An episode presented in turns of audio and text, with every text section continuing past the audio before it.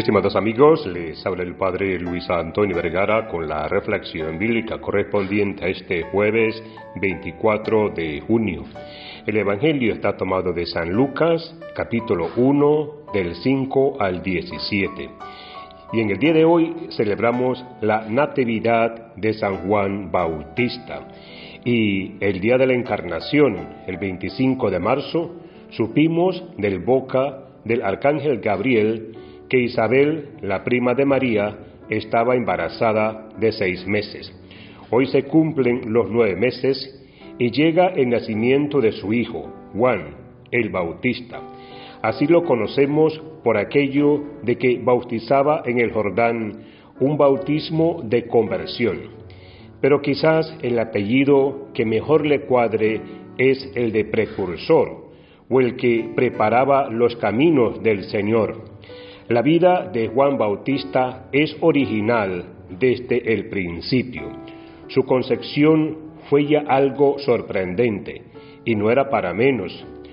Un matrimonio de ancianos, Zacarías e Isabel, que ya sin duda habían perdido la esperanza de tener un hijo. Su nacimiento también estuvo rodeado de misterio. Su padre en el templo, ejerciendo las funciones de sacerdotes, pierde la voz por falta de confianza en Dios. La disputa sobre el nombre que había de poner al niño hasta que Zacarías aclara la cuestión del nombre que habría de ponérsele. Se llamará Juan. Desde ese momento ya no sabemos más sobre su vida hasta que aparece viviendo en el desierto. No se apoya en ningún maestro, nos cita explícitamente en sus mensajes al Antiguo Testamento. El desierto, por otra parte, era un lugar con mucha carga simbólica para los judíos, ya que el pueblo Israel nació después de los 40 años de Éxodo. El desierto era el lugar que había que volver en tiempo de crisis para poder empezar de nuevo. Al desierto no llegan las órdenes ni el dominio de los romanos, ni se oyen los discursos de los maestros de la ley. En cambio, se puede escuchar a Dios en el silencio y en la soledad. También Jesús marchó al desierto antes de comenzar su vida pública. Y cuando se encuentra con el Bautista, Jesús hablará muy bien de él. Dijo que era más que un profeta.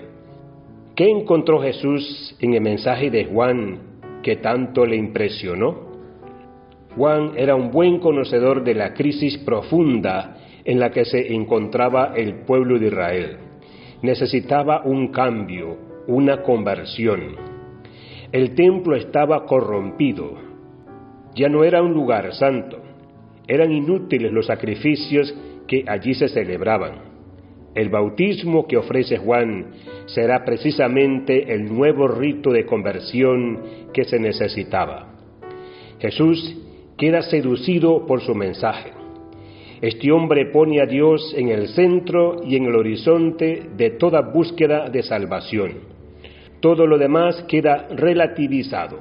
La salvación ya no vendrá por pertenecer a un pueblo escogido, a un país en concreto, o por el colegio en que se haya ido, o por los libros que se leen.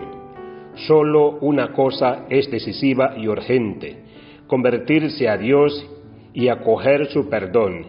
Este es el mensaje novedoso de Juan.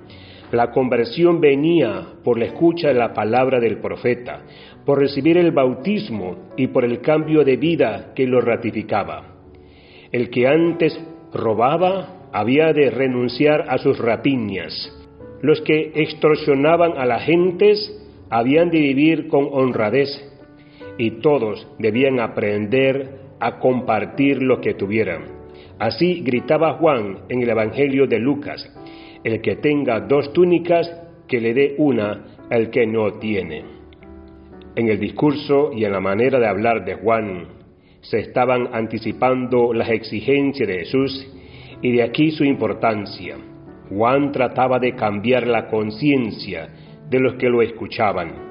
Este cambio habría de desembocar en el otro. Por eso decimos que Juan preparaba el camino al Señor y era un signo de esperanza ante las dificultades del momento. Esta fiesta nos invita primero a convertirnos nosotros y después ser signo de esperanza para los que nos escuchan. No se nos va a pedir que nos vayamos al desierto como Él lo hizo, pero sí tener la decisión que Él tuvo a la hora de transmitir su mensaje a los que querían escucharlo. Que Dios les bendiga a todos.